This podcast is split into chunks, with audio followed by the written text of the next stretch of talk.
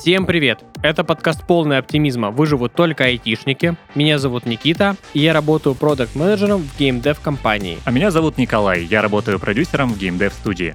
В выпусках этого подкаста мы будем разбирать тренды, проблемы и детали развития рынка IT в России и в мире. Этот подкаст мы пишем в студии Red Barn.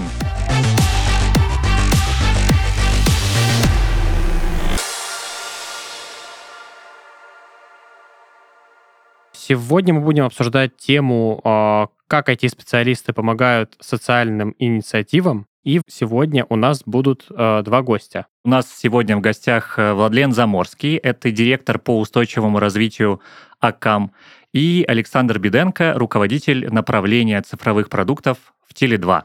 Привет, ребят. Привет, привет. Всем здравствуйте. Ну, я думаю, можно начать с того, чтобы вы немножечко о себе рассказали. Меня зовут Саша, как мы уже поняли. А, я последние там, 8 лет занимаюсь продуктовым менеджментом, и начинал я вообще как э, системный бизнес-аналитик, поэтому а, сейчас руковожу командой продуктов, а раньше писал ТЗшки, проектировал э, базы данных и всячески ковырялся в кишках. Отвечаю в Теле2 за digital направление. В основном это сайт, Теле2 и куча смежных систем, которые позволяют обеспечивать э, лучший пользовательский опыт э, среди телеком-компаний в веб-среде. Меня зовут Владлен. Я в коммуникационной группе АКАМ руковожу всем, что связано с устойчивым развитием ESG. Там же возглавляю агентство Better, которое занимается также устойчивым развитием, маркетингом в этом направлении, корпоративным волонтерством, в общем, всеми вещами, связанными с социальной и экологической аджендой. И наверное, темой нашего сегодняшнего разговора. Да, спасибо. А, ну, сегодня мы хотим поговорить о том, что IT — это не только раунды инвестиций и прибыль, а еще и возможность поддерживать социальные инициативы. Поэтому мы хотим начать с такого вопроса. Какие компании и стартапы есть сейчас у нас в стране, которые служат вообще этим целям? Можем разобрать некоторые из них? Ну, вообще, тема большая сложная. Тема социального, она в целом сложная. IT-сектор э, не является исключением в нее, потому что попадает очень много разных компонентов. Поэтому надо сначала нам разобраться, наверное, с тем, что мы подразумеваем под социальным, то есть о чем мы говорим, о каких-то благотворительных вещах, о каких-то социальных преобразованиях или, допустим, об HR-бренде. Уточните, пожалуйста. Я бы сказал, что все-таки о благотворительности и о чем-то полезном для простых людей. Ну, помимо того продукта, который выдает студия, вот всякие альтруистические инициативы. Давай, может быть, так. Обучение, благотворительность и так далее. Супер. Ну, тогда здесь короткий ответ в том, что в IT-сегменте все достаточно сильно схоже в целом с бизнесом, потому что IT как ни удивительно, это тоже бизнес. Ничего себе. За небольшим лишь исключением, что тот негативный, скажем так, импакт с точки зрения экологии, он, конечно, у IT-компаний меньше, поэтому продуктовые всякие вещи, связанные с продуктом, и вещи, связанные с благотворительностью, с волонтерством, у IT-компаний находятся, наверное, ну, таком на доминирующем, на передовом уровне. Сегодня сложно, наверное, сказать, какие IT-компании не занимаются этим, особенно из больших игроков. А, на Западе, естественно, вот на мой собственный взгляд, лидером является компания Google. Другие крупные big tech компании, исключением, ну, тоже соответствуют этим критериям. В России все крупные IT-компании также очень тесно работают с повесткой устойчивого развития, ESG, социальной тематикой. Поэтому мы, наверное, остановимся с вами на российском бизнесе, потому что нам важно говорить о том, что у нас в стране происходит. И здесь э, важную роль начинают обретать э, сегменты, связанные с экосистемами, и весь бизнес, который айтишный, трансформируется в экосистемы. Банковский сектор начинает тоже очень много работать как бы в смежных направлениях, и непосредственно IT-компаний. Вы, наверное, все знаете социальные программы Яндекса. Не так давно ребята отметили 1 миллион человек в системе их округления, когда в благотворительности можно достаточно просто участвовать. Вы, наверное, все знаете платформенную благотворительность э, ВК, связан, которая называется ВК Добро, где каждый пользователь сети вообще в целом может пожертвовать в благотворительные фонды ту или иную сумму. А в телеком э, сегменте серьезные, э, серьезные инвестиции оказывают, ну, наверное, все, все игроки. Мне очень нравятся, например, компании Теле2, которая самая запоминающаяся для меня история была, наверное, про «Приведи бабушку в интернет». Я думаю, мы про это подробнее чуть-чуть поговорим. Ну да, я думаю, что в каком-то кейсе это чуть подробнее расскажу. Но спасибо, я польщен. Прям интрига теперь у нас есть. Так. Да, я, наверное, что здесь добавил бы, что IT-компании в целом достаточно системно подходят к социальной повестке, вообще к повестке устойчивого развития. Э, ну, много на это есть причин. В основном они связаны с ценностным аспектом, мы об этом тоже, наверное, как-то поподробнее поговорим. Но в целом IT-компании, компании, которые созданы и драйвятся достаточно молодыми людьми, людьми с вот этой новой системой ценностей, это супер важно для всех, э, кто делает эти продукты, кто участвует в их потреблении. Поэтому для IT-сектора, конечно, социалка очень важна. Важно и то, что IT в целом играет огромную роль в диджитал-трансформации нашей среды. Э, давайте вспомним пандемию, когда мы все на удаленку сели, и насколько важно было, да, да, что IT-сектор помог э, зрелому бизнесу бесшовно этот процесс осуществить, не очень зрелому бизнесу побыстрее с этим справиться. Сегодня, когда мы находимся там в других кризисных ситуациях, IT тоже становится must-have, и социальная тематика не исключение. Не говоря уже о том, как много нужно благотворительным организациям в этом направлении сделать, чтобы тоже пойти по пути диджитальной трансформации, сделать свои процессы эффективнее, эффективнее файндразить, эффективнее решать социальные проблемы. И это все огромный спектр тем, на которых IT-компании делают существенный и очень важный вклад. Слушай, я прям тебя дополню. Э, ты вспомнил про пандемию. Классный кейс, когда э, мы э, были вынуждены сидеть дома. У нас в Теле2 была довольно небольшая разработка с точки зрения там, инвестиций каких-то умственных ресурсов, но людям, которые в итоге не перемещались без нужды э, по району, по городу, там, по местности, мы начисляли дополнительные гигабайты, тем самым мотивируя, с одной стороны, их э, охранять себя, свое здоровье, с другой стороны, они могли тратить эти гигабайты на обучение, на просмотр видео, на развлечения. Да?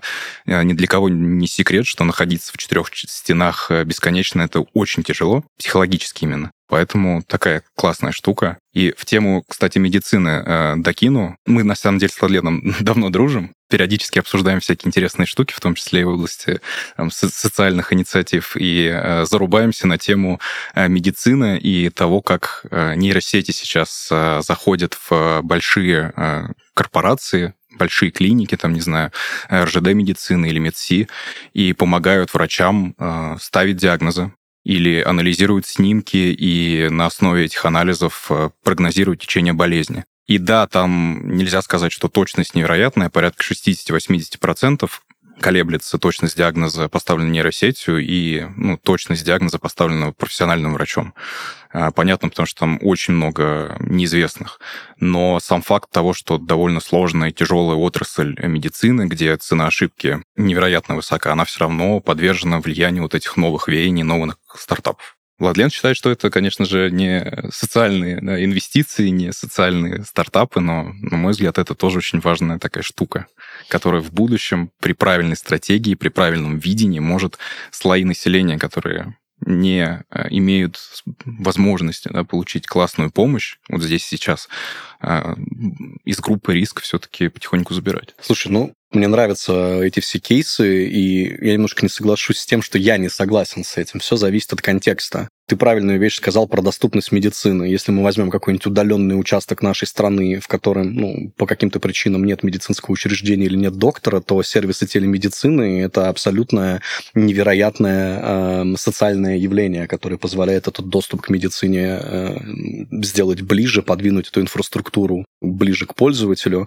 Контекст очень важен. То есть если мы говорим про э, вещь э, продуктовую, связанную с исключительно зарабатыванием денег, в которой нет контекста, допустим, там, дефицита, э, какой-то проблематики недорешенной, то я в меньшей степени это рассматриваю как нечто социальное. Хотя, безусловно, э, в целом все вот все техи, связанные с ментальным здоровьем, в целом с, со здоровьем, которые сейчас в digital очень сильно уходят, конечно, это про будущее, конечно, это про качество и продолжительность жизни, и, безусловно, в этом есть огромное социальное благо. Мы даже когда с тобой э, обсуждали историю с пандемией, э, и ты вот упомянул кейс про вознаграждать людей за то, чтобы они выдерживали лучшую изоляцию, тут как раз, да, IT-компании в свое время сделали очень много полезного, начиная от того, что они фильтровали кучу недостоверной информации, которая по сети тогда гуляла, связанную с вакцинами, связанную с повесткой, с, с распространяемостью заболеваний, заканчивая тем, что она предоставляла сервисы, контент, э, какие-то другие полезные вещи, которые помогали людям в этих четырех стенах сохранить ментальное здоровье, семьи и вообще как-то с этим справиться и пережить. Поэтому мне вообще кажется, что пандемия была очень такой важной переломной точкой в, в социальном для многих бизнесов, не только для IT, но IT там себя проявил вместе с фармой ого-го как. Согласен. Ну, это даже она послужила очень хорошим толчком для развития IT в целом в мире. У нас не было бы такого распространения удаленки, если бы не пандемия. Так бы все и сидели по своим городам и странам. Вопрос, будет ли сейчас все обратно в офис возвращаться. Но я вам скажу честно, то, что эксперты по устойчивому развитию удаленку э, считают очень таким устойчивым благом, потому что люди меньше ездят на транспорте, люди меньше тратят э, времени, энергии и разных там сопутствующих товаров и продуктов, э, необходимых им для того, чтобы выбраться из дома, съездить в офис. И это все благоприятно сказывается и на экологической обстановке, и на количестве свободного времени, и на вопросах самореализации инноваций. Поэтому с точки зрения устойчивого развития удаленка, конечно, воспринимается большинством экспертов как благо. Спасибо IT за возможность. Да, ну это такой сейчас немного холивар, да, уже, потому что одни люди прям топят за удаленку, а другие точно так же яро топят за то, что в офисе команды продуктивнее и там проще контролировать и организовывать деятельность. Ну, тут можно это бесконечно обсуждать. Слушайте, везде, я думаю, можно найти баланс. А, если человек, не знаю, не хочет там, условно работать, никакая, никакой офис его это не заставит делать. И никакая удаленка его не сделает супер менее продуктивным. Кстати, про э, баланс, холивор и продуктивность в офисе и все остальное. Big Data, в целом данные исследования, то, что является основной как бы суперсилой IT-компании, это тоже весьма социальная история, доказательный подход во всем, когда на цифрах можно замерить, проверить, прийти к какому-то data-driven решению и таким образом э, принести больше пользы там людям, сотрудникам. Я знаю кейсы некоторых компаний, компаний, которые благодаря этому подходу как раз э, принимали решения там, о четырехдневной рабочей неделе, э, о сохранении, не сохранении удаленки. Они смотрели цифры, они моделировали вопросы с продуктивностью, и во всем этом, конечно, помогало, помогали IT-решения, IT-инфраструктура. Поэтому э, этот аспект, вот связанный с датой, он тоже очень, очень важный. Возвращаясь все-таки ближе именно к всяким социальным инициативам, что корпорации, эти огромные там и даже стартапы, не обязательно огромные корпорации, мотивируют э, вот э, владельцев компаний, основателей стартапов, что их мотивирует э, на эти социальные инициативы? Слушай, это очень классный вопрос, мне кажется, который точно тянет на диссертацию потому что для меня это что-то из области психологии, э, социальной какой-то науки. Кстати, Владлен, если что, кандидат э, социальных наук или философских. Философских наук. По социальной философии. А, да, поэтому здесь аккуратно я сейчас пройду по тонкому льду, иначе наш подкаст э, свалится в обсуждение концепции философии. Что я для себя понял? Что на самом деле все бизнесы, неважно, большие или маленькие, стартапчики или какие-то огромные корпорации, э, вот именно с точки зрения э, социальной ответственности можно разделить на две больших когорты. Это социальные предприниматели, которые э, подходят к решению проблемы какой-то уязвимой группы населения через продукт. И они видят реальную пользу выгоду в этом, в, рынке. То есть они его создают. Они с помощью закрытия боли делая людей счастливее, по сути, зарабатывают деньги. И это такая правильная, добрая да, бизнес-модель. И есть другой подход. Ну, естественно, там шкала не белая и черная, она абсолютно цветная, но второй подход — это скорее это подход с точки зрения меценатства, когда а, бизнес а, не ищет какой-то прямой выгоды, а начинает реализовывать свои потребности в... А, вот если вспомнить пирамиду Маслоу, да, почему я говорю психология, там, мотивация, то устойчивый бизнес, он что, он зарабатывает деньги, то есть он полностью безопасен, у него есть cash flow, он не голоден, его потребности закрыты, и он начинает лезть э, выше и выше любовь к бренду, к бизнесу, самореализация, вот это все, если перекладывать на бизнес-язык, это в том числе выливается в одно из направлений, которое связано с социальными инициативами. И, конечно, здесь э, в первую очередь важна и мотивация бизнеса туда идти, то есть нужен какой-то сильный визионер, который эти ценности транслирует сверху. Это может быть фаундер, это может быть SEO или там специальный человек, выделенная роль. А, и важна культура внутри этой компании, потому что только с движением сверху вниз и снизу вверх, когда вы встречаетесь посерединке, в принципе, это все можно сделать. Иначе все развалится. Люди на местах хотят э, делать мир добрее, э, фаундер хочет делать деньги. Социальные инициативы не двигаются. И наоборот, фаундер в мечтах рассказывает о том, как мы сделаем мир э, прекрасным, э, с розовыми пони и радугой, а люди на местах сидят и думают, блин, вот бы скорее 17.45, чтобы встать, закрыть ноутбук, уйти домой и вообще больше не вспоминать э, ни о чем, только вот рабочие задачки делать. Поэтому Наверное, резюмируя, Владлен, ты меня, может быть, дополнишь сейчас, но для меня основное это кроется как раз-таки в способах либо поиск новых рынков, да, способы реализации своих бизнес-стратегий, либо в мотивации действительно вот этой верхнеуровневой. Слушай, Сань, мне понравилась вот эта вот история, очень отзывается у меня по поводу движения навстречу, про фаундеров, про SEO и про сотрудников, такой вот внутрикорпоративный мотиватор, да, почему вообще все этим занимаются. Я бы немножко разделил крупных корпораций, крупные корпорации и, условно, стартапы. В стартапах 100% э, драйвится это все как раз вот ценностями SEO-фаундеров и э, вот этих небольших компаний, которые на берегу этот продукт разрабатывают.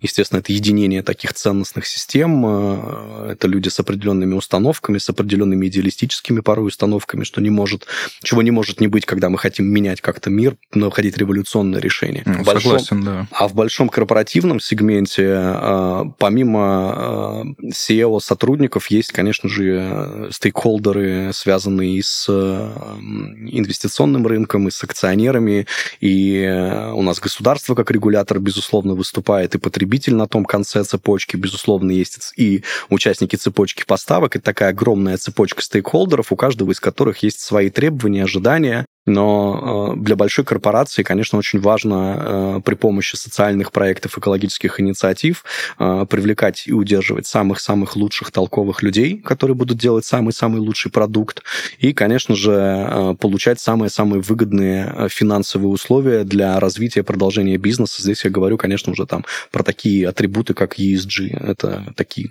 три критерия.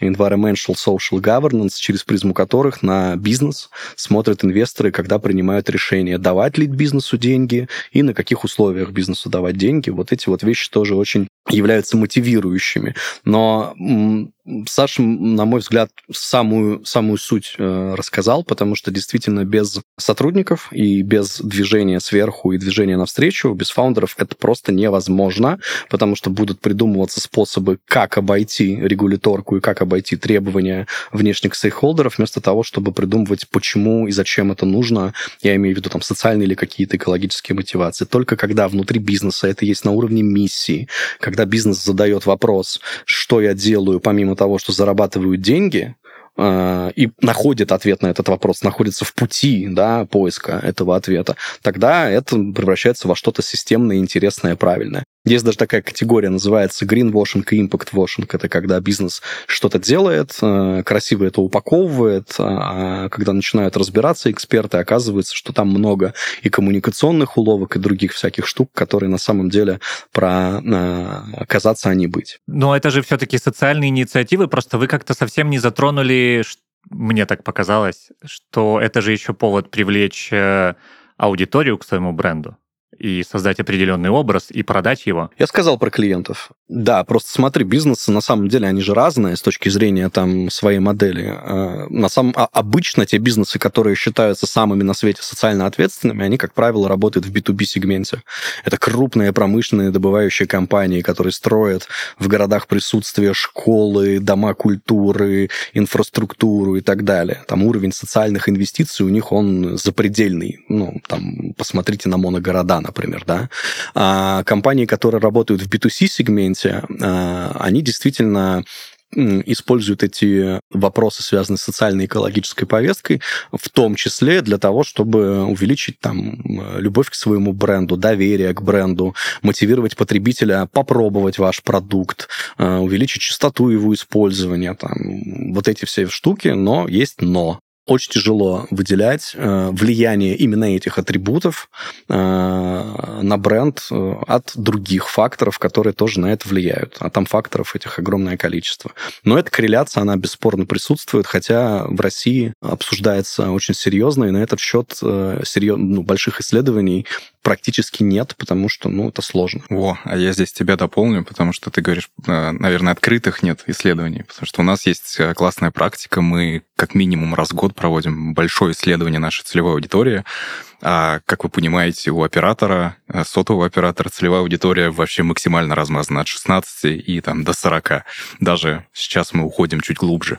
И а, все эти исследования маркетинга, в первую очередь, они как раз-таки говорят о том, что фокус нашей целевой аудитории потихоньку смещается. То есть там, не знаю, 3, 4, 5 лет назад ни экология, ни тема социальной ответственности она не возникала рядом с брендом. То есть люди что хотели? Чтобы была хорошая там связь, чтобы ловила в деревне, и чтобы было дешево. И у них было такое очень простое мышление, и с этим сложно было работать. Сейчас мы получаем эти исследования, смотрим на них, и там люди говорят, блин, а вот мне еще важно, чтобы бренд как-то заботился об экологии, или чтобы вот я слышал, там они вот это делают, это тоже классно. А, и это, ну, на мой взгляд, звоночек, что с одной стороны, ты прав, нельзя это отследить впрямую, нельзя сказать, что вот, вот это там Нет, инициатива... Можно, но, но сложно. Сложно, да. Э, принесла нам, не знаю, 100 новых э, клиентов. 100 миллиардов новых клиентов. Э, сложно. Но сам факт того, что за этим надо следить и ловить эту аудиторию, да, и правильно обрабатывать, мне кажется, это важно и за счет этого привлекать. Так что ребята очень хитрый вопрос задали. Твои бы слова да богу в уши, как говорится. Я по, по роду своей деятельности очень много общаюсь с компаниями разными из разных индустрий, прежде всего из B2C-шных направлений, где есть конечный потребитель там, в виде физика, условно. И действительно закрытые внутренние данные, в которых бренды анализируют, они существуют. Но бренды не особенно спешат ими делиться. Ну, конечно. Потому ну, что это математика, это бизнес, да. Тем не менее, внутри себя все понимают, что окей, это работает, это круто, но индустриально мы почему-то пока не пришли к такому консенсусу, что мы будем делиться этими данными и, по большому счету, использовать во благо то, что мы делаем во благо. Простите за эту игру слов и каламбур. Ребята так э, плавненько вокруг да около, но мы все-таки не можем не спросить про деньги. Бытует мнение, что социальные равно не приносящие прибыль. Но ведь это не так, верно? Тут как смотреть на социалку. Э, мы с вами в начале передачи э, подкаста договорились, то, что мы смотрим на это через призму, там, допустим, благотворительных инициатив. Есть э, два подхода, они очень близкие, и все зависит от того, в какой стратегической перспективе на это смотреть. Если мы смотрим на социалку через призму благотворительности, то это про действительно отдавать, и в данном случае благотворительность корпоративная, она не претендует на возврат инвестиций. Она направлена на то, чтобы здесь и сейчас помочь закрыть э, ту или иную потребность. Там, я не знаю, как это на русский нормально перевести, но to help those who in need, да, то есть ребята, которые вот есть сейчас проблема. У человека, допустим, болезнь или острая необходимость в реабилитации, или какая-то беда случилась, вот э, классическая благотворительность, она закрывает эти истории. И она меняется на самом деле, потому что к благотворительности и бизнес, и э, другие стейкхолдеры начинают предъявлять уже большие требования к системности, да, то есть, окей, решать тактические задачи здорово, давайте посмотрим, как сделать так, чтобы э, этих тактических проблем появлялось все меньше и меньше, и начинает появляться вопрос системной благотворительности. А он со временем уже может быть изучен и спрогнозирован с точки зрения э, социальной пользы и возврата этих социальных инвестиций. Это вот первый блок. Второй блок, он уже про социальные инвестиции инвестирования. Здесь мы смотрим а, на то, что мы даем деньги а, и рассчитываем на то, что они через какое-то время не только принесут социальную пользу и помогут решить какую-то социальную или экологическую проблему, но и э, смогут эти денежки в каком-то виде вернуть. Да, в этом сегменте высокий риск, как и в любом другом бизнесе. Да, в этом сегменте чуть-чуть другой горизонт э, планирования, потому что ну, социальные проблемы, они не решаются тактическими активациями или горизонтом там полгода, год или так далее. Это очень долгосрочные проекты. Тем не менее, это как бы к вопросу, наверное, о том, рассчитываем ли мы эти деньги обратно получать. Но лично мне кажется, что вообще в целом к решению социальных проблем нужно э, подходить через призму как раз все-таки возврата этих социальных инвестиций. Э, это сложно математически, но можно спрогнозировать и просчитать, как сегодня решение той или иной социальной проблемы поможет бизнесу в дальнейшем быть более устойчивым и развиваться. Я простой пример приведу. Если мы сегодня снизим там, факторы какого-нибудь экологического вреда в регионе, это отразится на качестве жизни и здоровья людей, которые будут лучше, продуктивнее и качественнее работать, создавая соответствующую ценность нашему бизнесу. Ну, этих примеров может быть масса. В таком ключе, конечно, есть возврат. Слушай, я согласен абсолютно. Э, согласен, что это сложно, но я продолжу долбить лбом очень простую истину, что э, существует ниша социальных предпринимателей, которые строят свои продукты вокруг незакрытой боли конкретной аудитории. И самое, наверное, гениальное в этом даже не в том, что люди создают добро и на этом бизнес начинают строить, а в том, что, э, по сути, когда ты создаешь бизнес, у тебя есть две стратегии. Либо создать рынок, э, либо выйти на какой-то существующий и начать там грызться с существующими конкурентами. И вот э, такие социальные предприниматели, как правило, идут в создание нового рынка, на котором у них либо нет конкуренции, либо она очень слабая. И это маленький поинт в копилочку того, что да, безусловно, большая часть инициатив это скорее про меценатство, да, мы об этом говорили там выше, чуть-чуть пять минут назад. Но, тем не менее, не всегда э, социальные инициативы это только тратить. Это еще и про синергию. Согласен с тобой, что вообще все социальное направление сдвигается в сторону какого-то перформанса, да, с точки зрения там возврата этих инвестиций. Как раз возникает вот этот вопрос, где проходит водораздел между классической благотворительностью, вот этой социалкой, э, привычной нам про дать денег, э, посмотреть, как здорово помогли кому-то на короткой дистанции, между тем, что инвестировать в долгую, в сложные темы, э, развивать сложные продукты. И мне очень импонирует твоя мысль про а, незакрытые ниши. Я тут как раз вспомнил э, слона в комнате про айтишные компании. На мой взгляд, одно из ключевых, когда мы говорим про IT-компании, IT-сервисы, это доступность пользовательского опыта как такового. Конечно, конечно. Мы, если сейчас начнем разбираться в том, сколько в стране и вообще в целом в мире людей с ограниченными возможностями здоровья, сколько людей испытывают временные трудности со здоровьем, сколько людей ситуативно ограничены в какой-нибудь там, допустим, э, сенсорной или когнитивной когнитивной истории или там моторики, мы получим огромнейший кусок э, потребительского опыта, который, к сожалению, по-прежнему большим количеством компаний не принимался во внимание. И это упущенная выгода, это деньги, это рынок, который пока не доработан. Собственно, поэтому сейчас мы видим невероятный тренд в, э, в сторону так называемого универсального дизайна, э, когда крупные компании адаптируют свои сервисы, свои приложения для максимально максимально широкого пользовательского опыта, который в том числе включает вот различные состояния, связанные там с ограниченными возможностями здоровья, и даже есть цифры, сколько это в деньгах. И да, это все да. иллюстрирует твой Согласен. пример. Ответили про деньги или нет? А, вот я еще, кстати, про деньги могу дополнить. Если мы в парадигме стартапов говорим, э, с этим сталкивался просто неоднократно.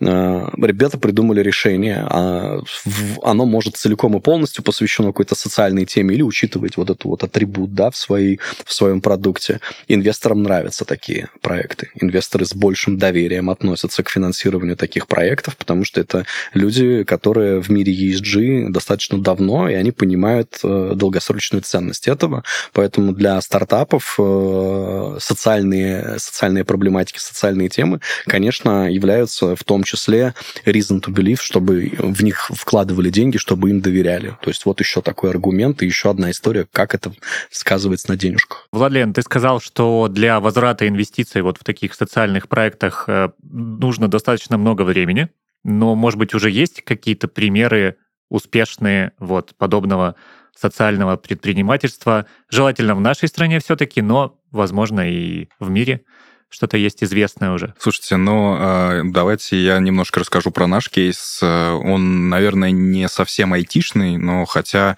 а, ну, бытует мнение, что телеком-операторы вообще не айтишники, но на самом деле мы там один из первых бизнесов, который был построен на всем этом. Да. Сначала это были коммутаторы хардкорные, потом началась цифра, алгоритмы обработки, и только потом появились всякие приложухи, экосистемы и вот это вот все прочее. Вот. А, так что за кейс? Мы, например, проводили э, коллаб с проектом Тверская 15, э, когда для людей с э, ментальными особенностями, для взрослых людей, которые от общества оторваны, предоставляли онлайн-программу обучения и, ну, соответственно, предоставляли интернет на учебный год. И тем самым позволяли этим людям адаптироваться и к технологиям, и в социальную культуру, да, погрузиться в социальную среду. И, честно говоря, делиться цифрами не буду, но Э, для нас это реальные инвестиции, которые достаточно быстро окупаются. Потому что, как мы уже говорили, это уязвимая группа людей, и для них э, мы выступили брендом, который пришел, просто их поддержал по-человечески, без каких-то намеков, да, но они к нам вернулись в сеть потом и продолжили пользоваться. И вот э, здесь инвестиции достаточно быстро окупились. То есть получается, когда мы говорим про социальное предпринимательство, это возврат инвестиций не обязательно и не сколько именно в ресурсах, в частности, в деньгах, а это еще может быть, опять же, тот же возврат аудитории. А, если там мы говорим про акселераторы какие-то, то это получается возврат в виде рабочих ресурсов, ну и так далее. Конечно, там конечно. много вариантов. Слушайте, ну и давайте не забывать, что перед воронкой привлечения всегда есть маркетинговая воронка, да, и, в принципе, бренд. И вот эти инвестиции, как раз, наверное, то, о чем говорил Ладлен, их э, value, их э, померить очень сложно, но он как раз работает на долгосроке. Нельзя выпустить один ролик в интернете, сказать, там, смотрите, наше приложение теперь э, может использовать человек, не знаю, с плохим зрением, и все, и, и расслабиться. Это не работает. никакого выхлопа вообще не будет. Мне кажется, мы вот сейчас с Николаем ментально в мыслях сходимся. Правильно ли мы понимаем, что вот так вот создать с нуля своими силами это сложно, затратно, и самый лучший вариант это какие-то фонды, конкурсы, акселераторы и тому подобное? Я думаю, что да. Скорее, я э, больше склоняюсь к варианту, что да, здесь софинансирование, конечно же, нужно, но опять-таки давайте разделять. Если это большая корпорация, то э, у этой корпорации невероятные там cash flow, показатели прибыли и вовлеченности сотрудников. И для нее инвестиции в социальные не знаю, какие-то венчурные стартапчики внутри корпорации или поиск тех самых синергий, когда есть основной бизнес и его просто перенаправляют в решение каких-то болей, а, это не так дорого. Но если ты сидишь дома один в гараже, а, как принято в фильмах показывать, и такой, о, а сделаю-ка я какую-нибудь классную штуку. Например, э, тренажер, который будет помогать людям реабилитироваться после там, травмы то, конечно, э, для тебя, наверное, самая простая, понятная дорога — это искать э, то самое софинансирование. И ну, у нас опыт в Теле2 как раз на этом построен. К нам фонд «Навстречу переменам», мы с ним давно сотрудничаем. Э, там, если будет интересно, чуть попозже расскажу про него. Э, мы работаем как раз э, с такими вот стартапчиками, когда люди, там, условно, из своего кармана, имеют, имея 100 тысяч рублей, запускают какие-то MVP и приходят к нам и говорят, вот, смотрите, оно вроде как работает, но что дальше с ним делать, я не знаю, потому что у меня просто нет денег, я все, все потратил, продал все сбережения. Угу. Вот хорошо, что ты сам затронул эту тему, потому что я уже думаю, что, что ты скромничаешь. Расскажи, пожалуйста, подробнее про вот этот кейс с навстречу переменам и почему, собственно, Теле2 решил пойти на такое сотрудничество? А, мы с фондом сотрудничаем уже 11 лет. И это, ну, на мой взгляд, э, наверное, наследие шведов. Да? Не, не секрет, что Теле2 изначально пришел э, из э, Швеции, и мы здесь начинали работать как дочерняя компания, затем отделились, стали полностью независимым бизнесом. Но вот эта определенная культура, которая за столь огромный срок до сих пор не вымылась из ДНК там, каждого сотрудника, она, мне кажется, и была тем самым драйвером, с одной стороны. С другой стороны, мы обсуждали выше, что это движение и снизу, и сверху. А у нас э, сложились такие условия, что и наше э, руководство, топ-менеджмент э, разделяет наши взгляды, и мы, как сотрудники там рядовые, да, и там, даже ну, не на моем уровне, еще там ниже линейные менеджеры или просто какие-то ребята из колл-центра, они полностью разделяют эти ценности. Да, может быть, в той или иной мере не на 100%, но все равно это у них откликается. Поэтому для нас это скорее вот прекрасное наследие, которое мы забрали и с удовольствием продолжаем нести и развивать уже в российских реалиях. Как вы помогали вообще участникам программы? Кто стал победителем? Что получил? Ну и как, как вообще проект сейчас развивается? Слушай, у нас э, несколько этапов э, в, на встречу переменам, и э, там есть разные точки приложения усилий. Если мы говорим про конкретную там, программную э, составляющую, то э, есть возможность у таких стартапов э, пройти конкурсный отбор и в конце получить возможность участвовать в инкубаторе, э, то есть э, войти с финансами, да, получить финансирование, получить экспертную поддержку, получить консультации но это небольшая там, группа людей, которые вот со своими идеями в итоге доходят до финала. Это действительно лучшие из лучших. В прошлом году, я не буду врать, э, не помню точную цифру, но, по-моему, больше 10 победителей по разным номинациям получили в итоге либо финансирование, либо там, стратегию какую-то мы вместе написали, либо они как раз зашли в этот инкубатор и получили долгосрочное сотрудничество. При этом это не единственный способ, да, у нас проходят э, волонтерские чтения, у нас проходят э, различные этапы экспертного отбора, э, консультации с сотрудниками, когда ребята, сидящие где-то на местах, делающие бизнес, приходят и говорят, ну, помогите. Да, и ты просто своей экспертизой, своим опытом э, делишься с ними знаниями. И был вот э, у меня забавный кейс. Ребята делают э, интерактивный атлас, по-моему, так это называется. В общем, классная штука для детей, которая рассказывает о каких-то э, особенностях почвы, местности, животных, да, флора, фауна, какие-то достопримечательности, административные какие-то устройства области. И ребята пришли с запросом, ну, вот мы делаем, но что-то мы не понимаем, куда мы идем, как, как стать лучше. Очень э, мило пообщались. Я забрал их материалы, забрал их разработки, посмотрел там своим взглядом, как э, там, пользовательский путь выглядит, как UI выглядит. И, э, ну, я себя чувствовал, конечно, максимально неловко, потому что я, кажется, рассказываю абсолютно тупые вещи, очень такие просто простые, и думаю, блин, они меня сейчас покрутят около головы пальцем и скажут, дядь, ты что-то не то вообще рассказываешь. Но потом по обратной связи я понял, что для них это очень ценно, потому что, ну, есть, э, там, не знаю, ошибка выжившего или как, как, как Владлен, как это называется, когда ты эксперт, но считаешь себя не экспертом? А, синдром самозванца. Во, синдром самозванца, да. Ну, то есть ты зашоренный в какой-то области, и для тебя какие-то очень простые вещи кажутся настолько простыми, что такой, блин, даже говорить о них не буду. А ребята-эксперты э, в других вещах, и они такие, вау, блин, мы об этом не додумались. Ну, типа, простейшие правила, да, не знаю, чтобы э, больше была считываемость там контента на странице, нельзя ставить, э, не знаю, красный шрифт на э, суперзеленом кислотном. Ты устанешь просто это впитывать эту информацию. Или чем меньше у тебя там, не знаю, графические элементы, иконка какая-то, тем меньше в ней деталей, иначе это превращается в мусор и шум. Ну, то есть такие вещи прям совсем очевидные. Э, мы общались с ребятами, я им это рассказывал, они такие, вау, вау, вау. Плюс э, у них была проблема с э, дизайнерами, да, они очень долго искали дизайнеров, не могли найти, и мы тоже с ними пообщались. Я скинул примеры там тестового задания, которые у нас, например, в Теле2 на позиции продуктового дизайнера используется, э, описание вакансии.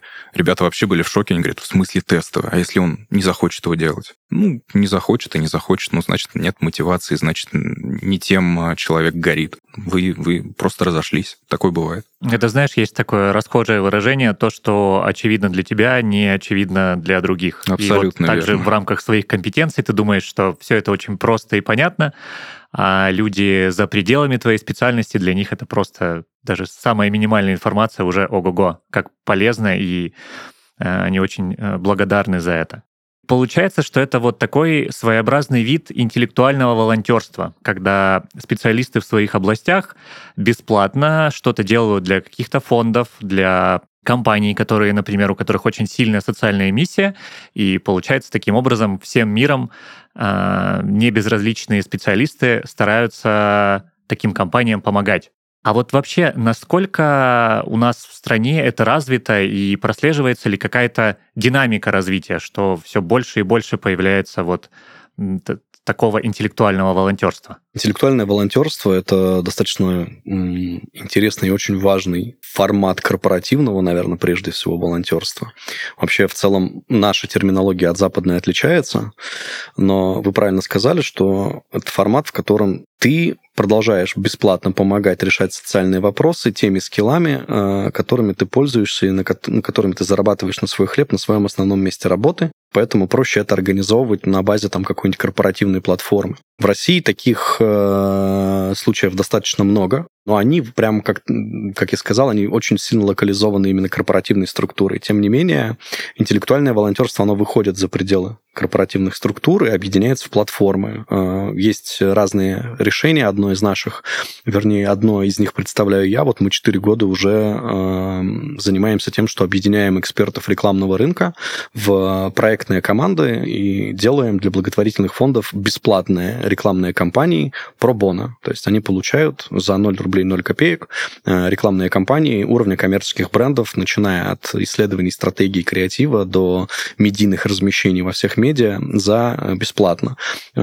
Э, естественно, форматов помощи их очень много. IT-сектор много инвестирует в то, что они делают лучше всего. Мне известны случаи, когда в благотворительной организации или на решение социальных проблем высаживались целые команды Э, айтишников, э, которые полгода-год решали за ту или иную задачу. Очень крутой есть кейс ребят из Гугла, проекта Fellowship, когда они вместе с благотворительной организацией разработали модель Э, потребности в гуманитарной помощи в, на территориях, которые подверглись тем или иным природным катаклизмам на основании своих моделей искусственного интеллекта и вот этого тула, который называется Google Earth Agent, по-моему.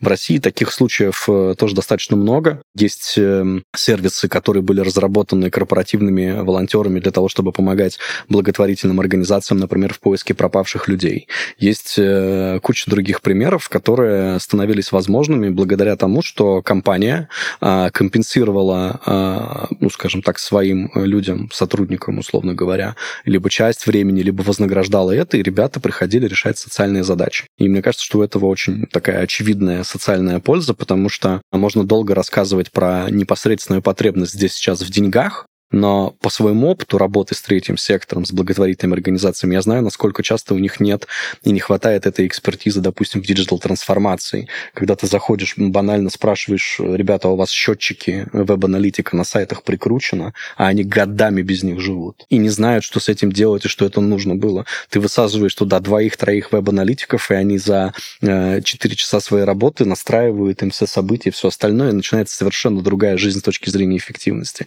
Мне известны случаи, когда целые платформы э, благотворительные поднимались, разворачивались и поддерживались IT-компаниями, которые э, были предоставлены, скажем так, волонтерским комьюнити коммерческих компаний. Поэтому очень важное и недооцененное в России э, направление, которое приносит невероятное количество э, позитивного эффекта, э, измеримого вполне себе в виде продуктовых единиц. То есть мы, когда обсуждаем тему волонтерства интеллектуального, спрашивается там часто, как мы будем оценивать пользу. И все всегда оценивают в количестве часов и в стоимости часов этих людей. Дескать, вот мы команду собрали, эта команда столько-то денег стоит, поэтому это будет вот наш вклад. На самом деле вклад оценивать нужно нужно по тем решениям, которые были привнесены, и той помощи, которая была благодаря этому достигнута. Интеллектуальное волонтерство, несмотря на то, что это очень крутая штука, очень вовлекающая, очень э, круто драйвящая вообще всю адженду социальную, у нее есть проблема, а связана с тем, что люди на своей основной работе устают. И э, когда ты сколько-то часов в неделю кодишь, э, кодить э, за бесплатно потом в пользу благотворительного фонда, не всех это мотивирует. И вот это... Скажи это программистам, которые по 8 5 проектов пишут после основной работы. Но тебе, а, а тебе нет, за деньги. А тут тебе говорят за бесплатно. Давай. Какой за деньги? За бесплатно? Да. У меня просто в команде есть пару ребят, которые такие, типа, что делал на выходных? Ой, я писал там вообще, писал. Что будешь делать? Я буду писать. У меня, у меня такая идея. На следующих выходных, после выходных встречаемся, что делал. Слушай, я ту забросил, но вот новая моя точно взлетит, точно вот сейчас будет круто. Вот видишь, они в себя инвестируют, да, в данном случае. Ну, они хотят сути, придумать да. какое-то там продуктовое решение, которое сделает их э, основателями новых стартапов. А я говорю про то, что тебе нужно взять и свое свободное время вытащить и положить его на вот этот вот алтарь э, какой-то социальной пользы. И э, по опыту, опять же, знаю, что это круто работает э, на каком-то периоде времени, а потом нужно придумывать дополнительные системы мотивации, потому что вот в, эпоху перегруженных максимально людей, особенно интеллектуальных и креативных профессий, это, конечно, челлендж, и здесь уже в дело вступают такие инструменты, как там building, как работа с системами мотивации, как видимость результата, что, кстати, возвращает нас к вопросу о том, а как же оценивать, да, эту самую пользу? Ну вот, собственно, если ты умудряешься показать э, ребятам, вовлеченным в интеллектуальное волонтерство, что классного случилось благодаря тому, что они тогда поработали неделю, месяц или сколько-то над проектом, конечно, это мотивирует их продолжать участвовать и так далее. М- много кейсов есть, на самом деле, клевых. Давайте, может быть, про ваше что-нибудь. Мне кажется, мы сходимся во мнении. У нас интеллектуальное волонтерство в России как э, явление, это все-таки пока что набирающая популярность э, эм, поток, э, не знаю, инвестиций, времени, сил и, в принципе, своих э, мозговых усилий. Но, тем не менее, там, наверное, самые популярные действительно сервисы, которые помогают волонтерам и НКО друг друга искать. Потому что, несмотря на все, что ты сейчас рассказал про э, отсутствие времени, сил и так далее, есть люди горячие, заряженные, для кого это не работа, для кого это не тяжелый какой-то труд, а это возможность, ну, там, себя реализовать, сделать себя и людей вокруг лучше. Мне кажется, сама ну, сама суть существования этих сервисов уже говорит о том, что мы сделали большой шаг вперед. И, на мой взгляд, позитивная динамика прослеживается. Возможно, она не такая бодрая, как мы хотели бы, но я прям за последние несколько лет с удовольствием наблюдаю о том, как этот рынок, ну, а это можно назвать рынком, да, меняется, и меняется в лучшую, на мой взгляд, сторону. Слушай, ну, ты вот про горячих людей говоришь, а в целом это на самом деле про культуру да, то есть э, если мы опять же возьмем там западную культуру корпоративную, особенно вот эту динамичную, молодую, прогрессивную IT-культуру, а в ней, конечно, волонтерство, оно очень сильно поощряется, восхваляется и возносится на пьедестал, э, ну, потому что это в том числе персональный твой ответ, а что ты делаешь помимо того, что зарабатываешь деньги, да? Да. То есть да. Э, вопрос, который у, корпорати... у корпорации на уровне миссии, на уровне purpose, да, вот, вот этого светится, он в виде волонтерства в том числе у тебя может на персональном уровне проявляться. Я вот умею делать круто это, и я пойду э, и пробона сделаю кусочек продукта и помогу найти или построить решение, которое, я не знаю, начнет спасать жизни, лучше диагностировать опухоли головного мозга или там, как я уже говорил, э, прогнозировать потребность в воде и медикаментах там в случае какой-то природной катастрофы, чего-то такого. Этих кейсов миллиард, они не обязательно должны быть э, такими эпичными и такими прям яркими потому что задачи, любые задачи, которые помогают решать социальные проблемы, если они решены интеллектуальными волонтерами, мне кажется, что у них ценность еще возрастает. Ну да, да, вот э, у нас для примера в Теле2 порядка 600 экспертов из разных областей, разного уровня, э, и какие-то линейные менеджеры и руководители да, помогают как раз э, вот э, в рамках фонда навстречу переменам стартапам или каким-то социальным там, бизнесам недостающую экспертизу впитывать. И, ну, блин, основываясь на моих кейсах, никто мне потом не говорит, так, Сань, ты сегодня этим занимался, вот свои рабочие задачи потом сделаешь.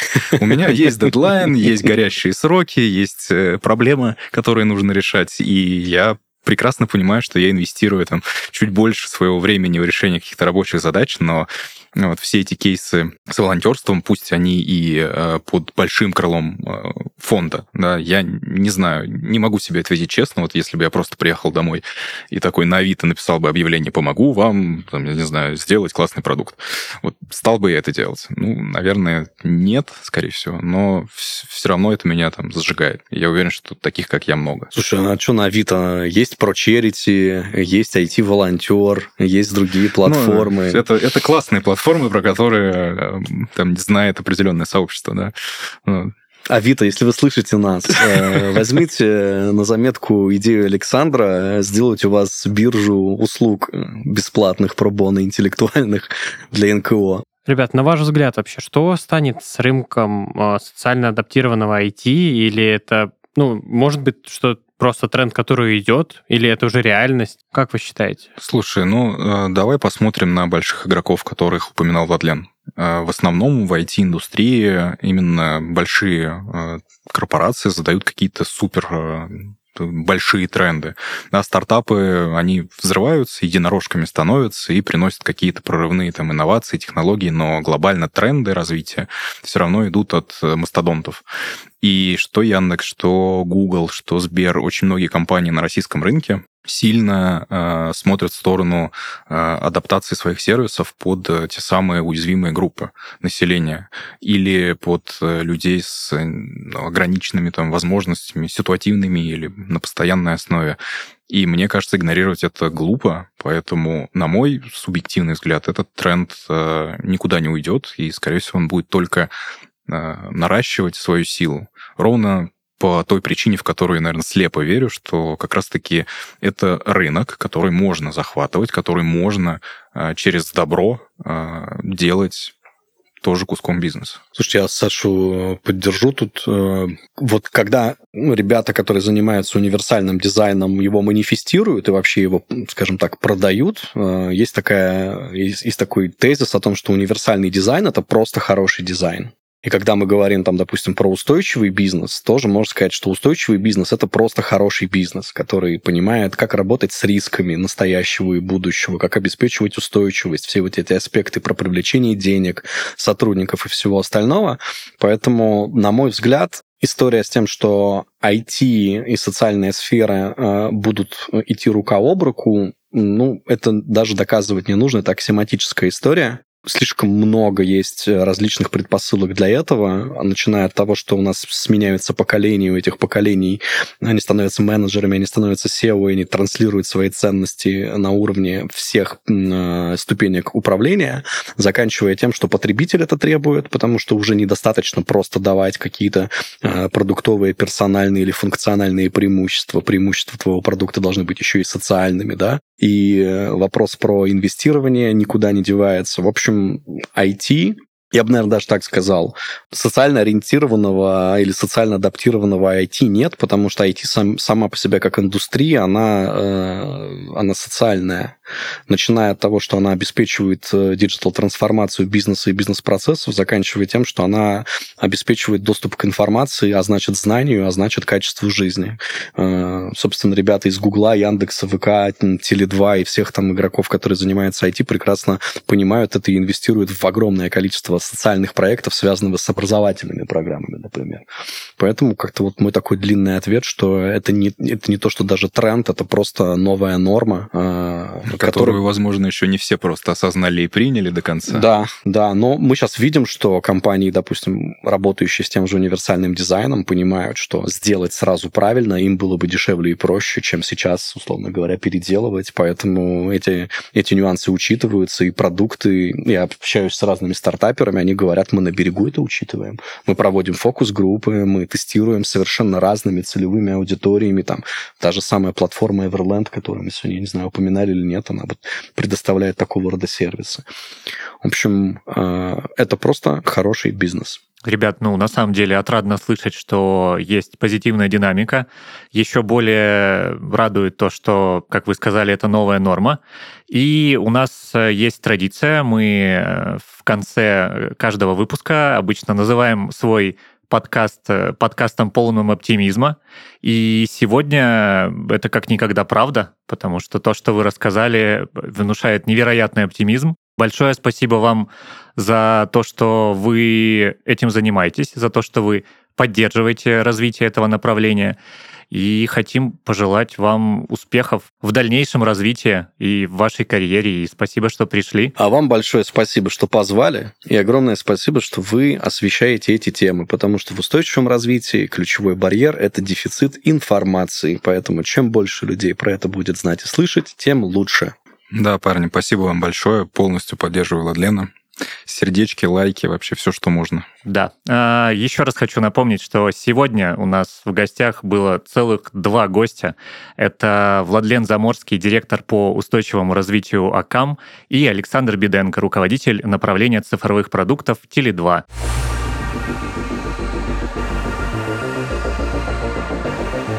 Это был подкаст «Полный оптимизма». Выживут только айтишники. Подписывайтесь на нас на всех платформах, комментируйте и делитесь с друзьями. С вами были Никита и Николай. Всем, Всем пока. Всем пока. люди.